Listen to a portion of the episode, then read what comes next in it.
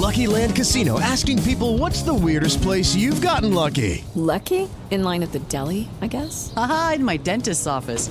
More than once, actually. Do I have to say? Yes, you do. In the car before my kids' PTA meeting. Really? Yes. Excuse me, what's the weirdest place you've gotten lucky? I never win and tell. Well, there you have it. You can get lucky anywhere playing at LuckyLandSlots.com. Play for free right now. Are you feeling lucky? No purchase necessary. Void where prohibited by law. 18 plus. Terms and conditions apply. See website for details.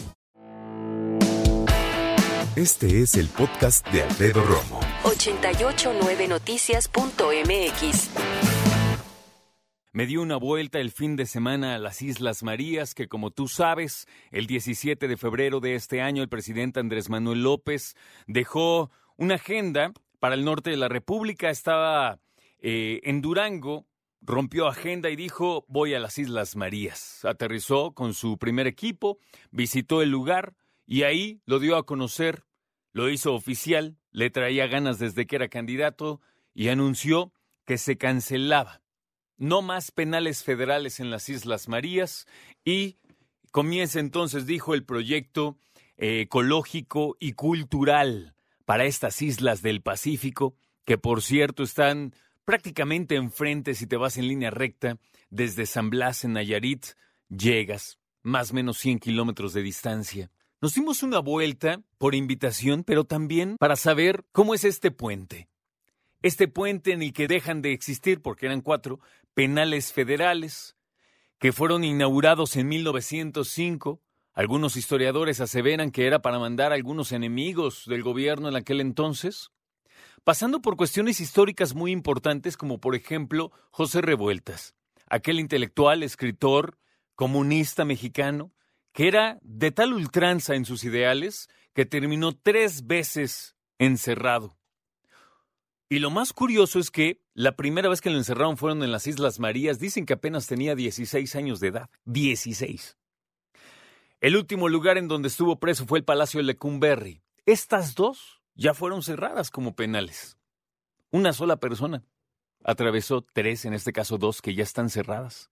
Otro pedacito de historia es Pedro Infante, que en 1951 estelarizó precisamente Islas Marías, dirigida nada más y nada menos que por, Emilio el Indio Fernández.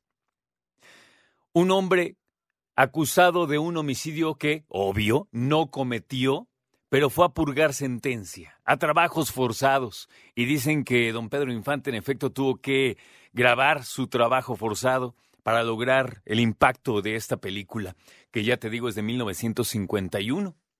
Y de ahí el pensar social y decir, no, hombre, es que en las Islas Marías están los peores de todos los presos de México. Llegar y darme cuenta que no siempre fue así. Debo decirte con toda honestidad, desde que me levanté a las 3.30 de la mañana fue un esfuerzo grande, pero más allá de eso, fíjate, y no tiene que ver, pero tomar el avión que partió a las 6 de la mañana rumbo a Mazatlán fue fila para salir de la terminal. Que me tocó la terminal T, por cierto.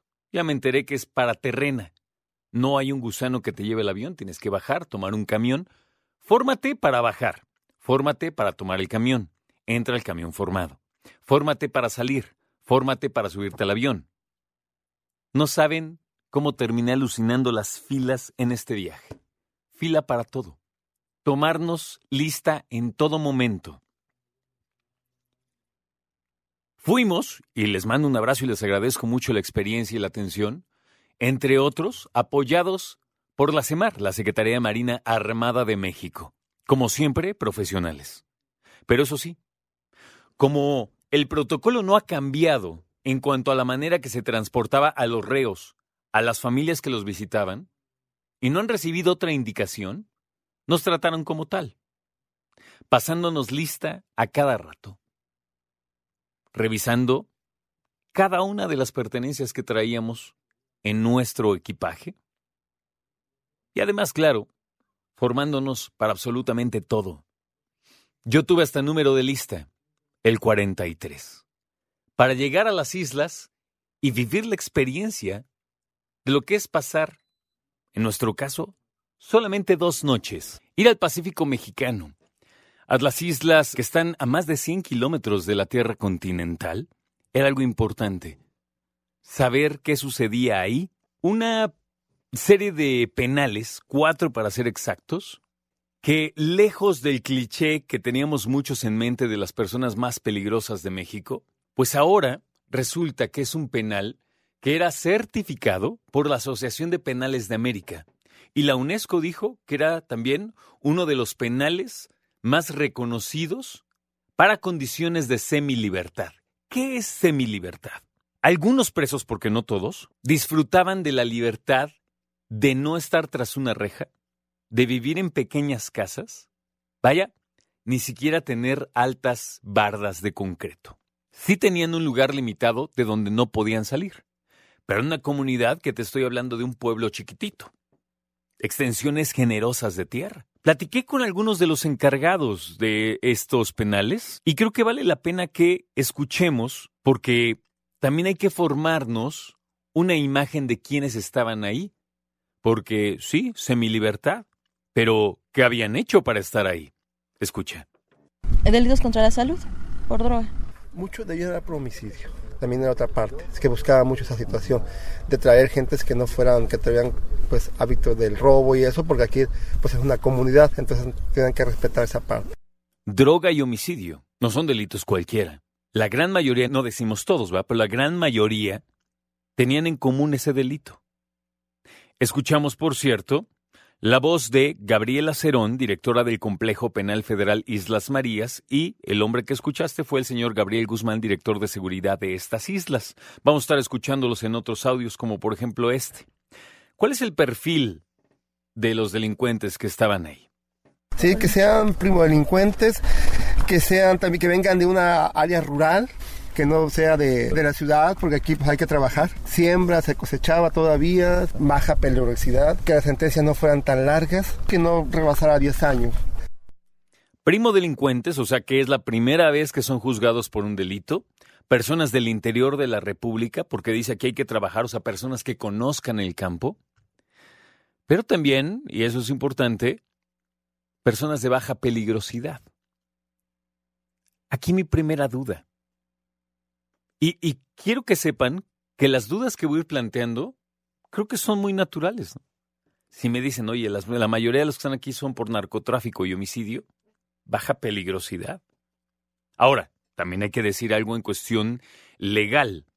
El homicidio tiene varias clasificaciones. Y para ponerlo muy, muy, muy en, en manzanitas, una cosa es premeditar asesinar a alguien y otra es por accidente quitarle la vida a alguien. Me queda claro que son cosas muy distintas. Platiqué también acerca de, y esto es interesante, ¿cuál es un día común en las Islas Marías? ¿Cómo vive una persona un día común siendo un PPL? ¿Qué es eso? Persona privada de su libertad. Ya sabes que ahorita tenemos toda una un movimiento de respeto y de hablar correctamente, entonces decir reo pues ya no está tan permitido, ¿verdad? Tampoco decir delincuente porque ya está purgando pena. Si bien delinquió, ya está purgando pena. Entonces, PPL se llama persona privada de su libertad. ¿Cómo era un día común? Escuchamos a Gabriela Cerón nuevamente, directora del Complejo Penal Federal Islas Marías. El pase de lista inicial es a las 5 de la mañana, era a las 5 de la mañana. Se preparaban, muchos salían a correr, otros se preparaban para el desayuno, a las 7 de la mañana el desayuno. Eh, de ahí los que bajaban a, a Valleto, realizaban alguna, alguna tarea programada, empezaban su día de trabajo o de estudio, dependiendo en sus horarios, de sus horarios de trabajo. Algunos estudiaban por la mañana y trabajaban por la tarde, o trabajaban por la mañana y estudiaban por la tarde. Eh, ese horario lo ocupaban hasta las 2 de la tarde. Después de ahí de las 2 se preparaban para la comida a las 3. De las 3 se preparaban para el pase de lisa a las 4 de las 4 en adelante, igual actividades deportivas, actividades culturales, eh, paraban su actividad a las 7 más o menos, de las 7 es la cena, de la cena se preparaban para el pase de lista de las 9. Mm, en ese, en ese periodo, de las 7 a las, a las 9, digamos, eh, lo aprovechaban para ver la televisión. Después de las 9 el pase de lista y ya de ahí relajarse para el pase de lista de las 11 y descansar y así el otro día. Fíjate qué interesante, ¿no? Una vida de semi-libertad en donde tenían momento, obviamente sus comidas, sus alimentos, fuera de eso que es de derechos humanos, pero tenían tiempo de dividir su día en dos, trabajar en un punto y estudiar en otro. Y lo interesante de todo esto es que, y lo menciona la, la jefa, la directora, perdón, del complejo, es que muchos bajaban a Valleto. ¿Qué es Valleto? El pueblo, la parte civil de la isla más grande. Acuérdate que las Islas Marías son tres muy grandes y otra más pequeña y otras más chiquitas. Unos dicen que hay cuatro, contando la chiquita, y hay otros que dicen tres porque en la realidad son las que importan porque es donde hay habitantes. La más grande Isla María, María Madre, es donde están los penales, los cuatro. Toda la cuestión penal está en la isla más grande, no hay otro. Está en la isla principal. Y Valleto es la parte civil, el pueblito, en donde viven todas las personas que se dedican a dar apoyo precisamente a las personas que están privadas de su libertad. No le demos más vueltas al asunto y déjame decirte que me costó mucho trabajo poder acoplarme a pasar la noche en las Islas Marías. ¿Por qué? Por la diferencia que existe en el tipo de, de vida que tenemos, en la calidad de vida que tenemos, y esto lo quiero decir con mucho tacto, con mucha precaución y sobre todo con mucho respeto.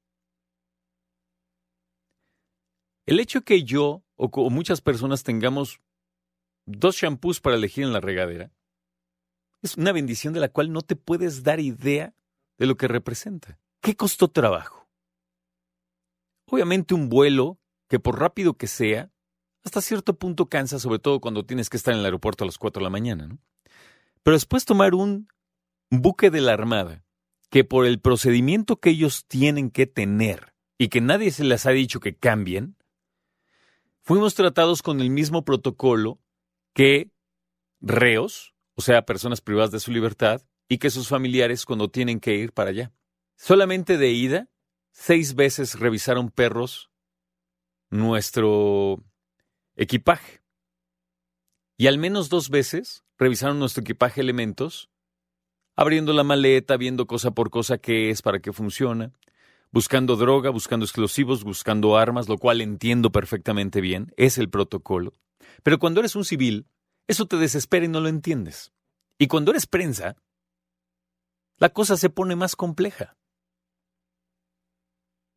No porque seamos o no seamos X o Y, sino porque estás acostumbrado a que te prestan las facilidades para muchas cosas. Esto no quiere decir que la Marina no lo haya hecho. No, estoy diciendo que el nivel de exigencia es muy diferente a cualquier otro lugar. Las personas que han visitado penales aquí o en algún otro lugar dirán, uy, Romo, eso no es nada. Yo sé, pero toma en cuenta que eso se hace una vez para entrar al penal.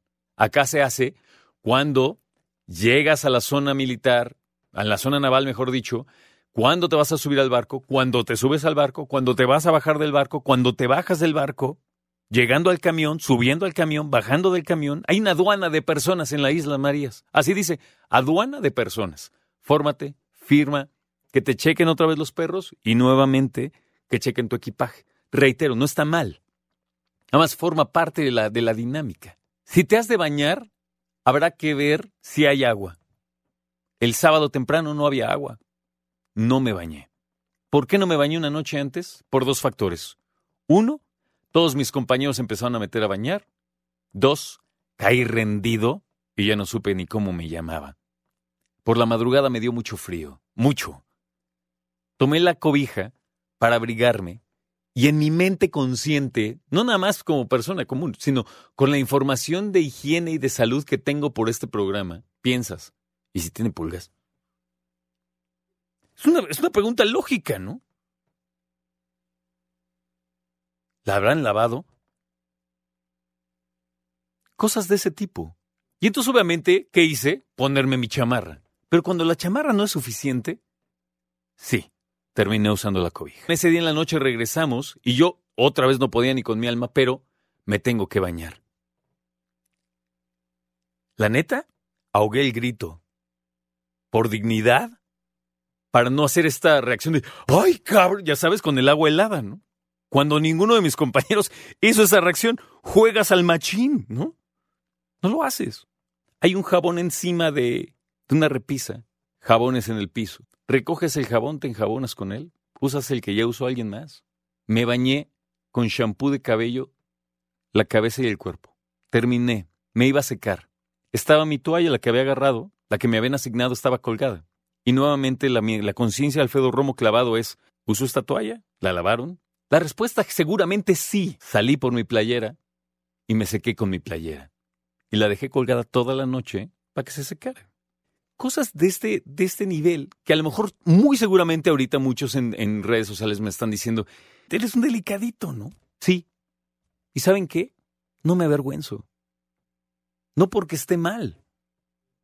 No porque esté mal. Y claro que siento que todos tendríamos que tener esta banalidad, porque lo es, de tener al menos dos shampoos de cuál escoger y que huela rico.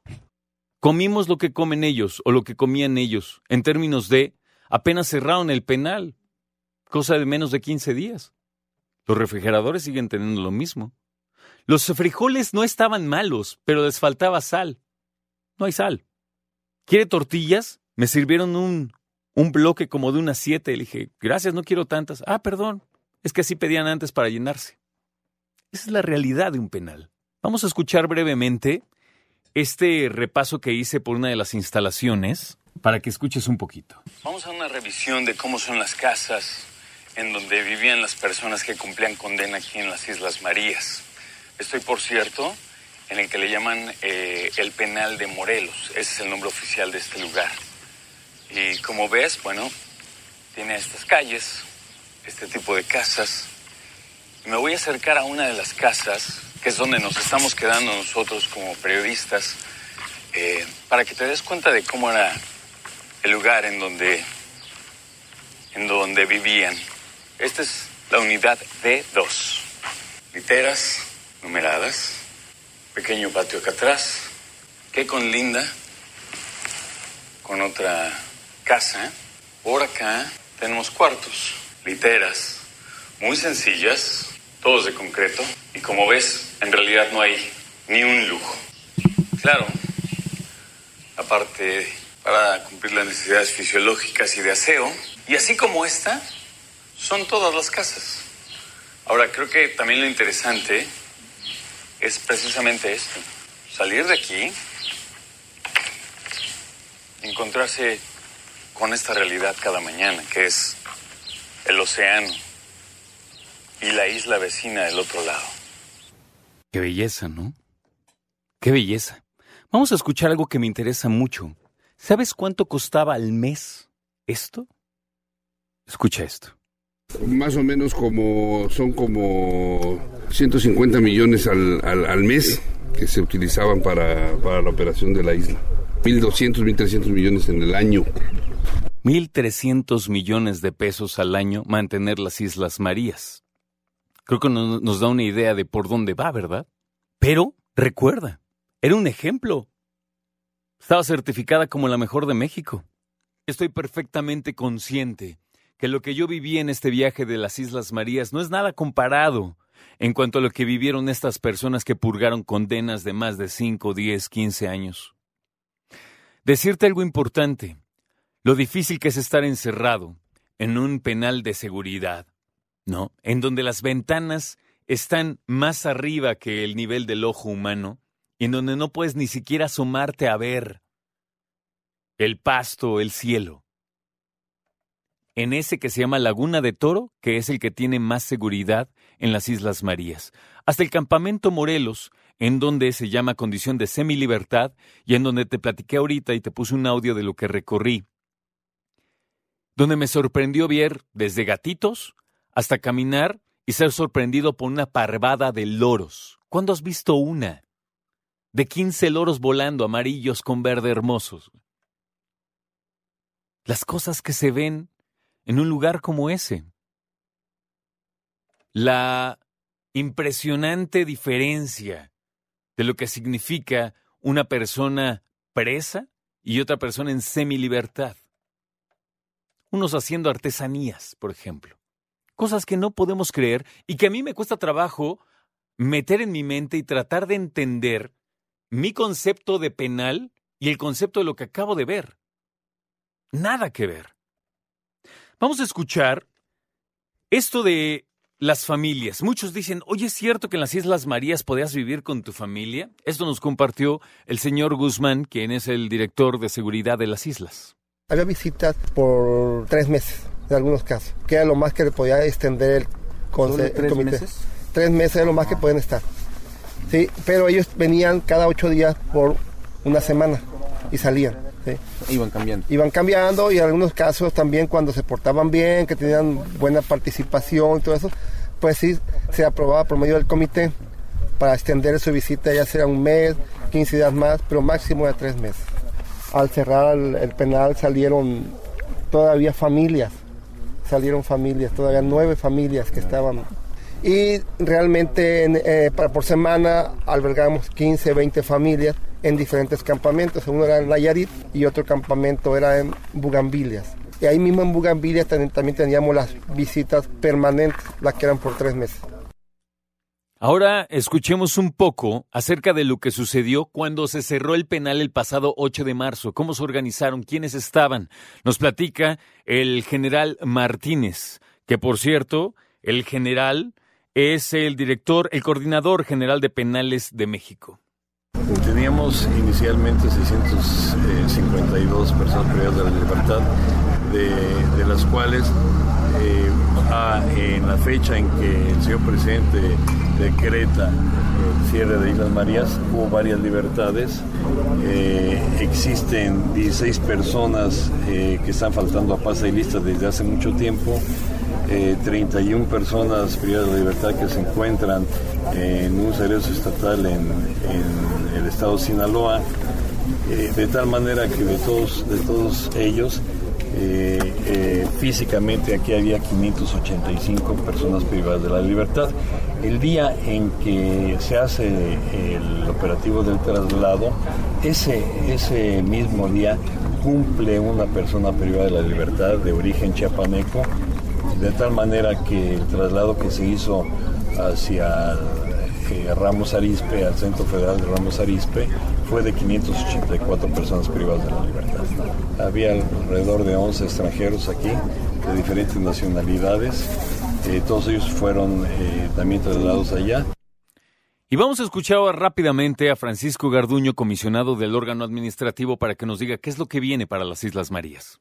Bueno, el señor presidente en el 2005, cuando era candidato, estableció que esta isla tendría, él le propondría dar otro fin y, y, bueno, pues así como lo acordaron, eh, él destinó que sea la Semarnat quien lo utilice para, para un parque recreativo para niños y jóvenes. ¿no?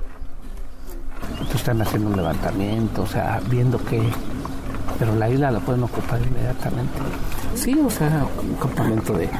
Puede ser de 8 días, 15 días, un mes. O sea, ahorita, por ejemplo, ellos tienen previsto en las vacaciones estas de, de verano traer a los mejores promedios de escuelas públicas.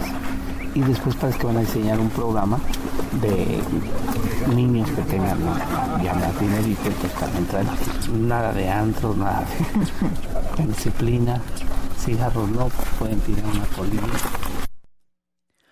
Bueno, pues yo lo que me quedo en la mente aquí es planteamientos importantes.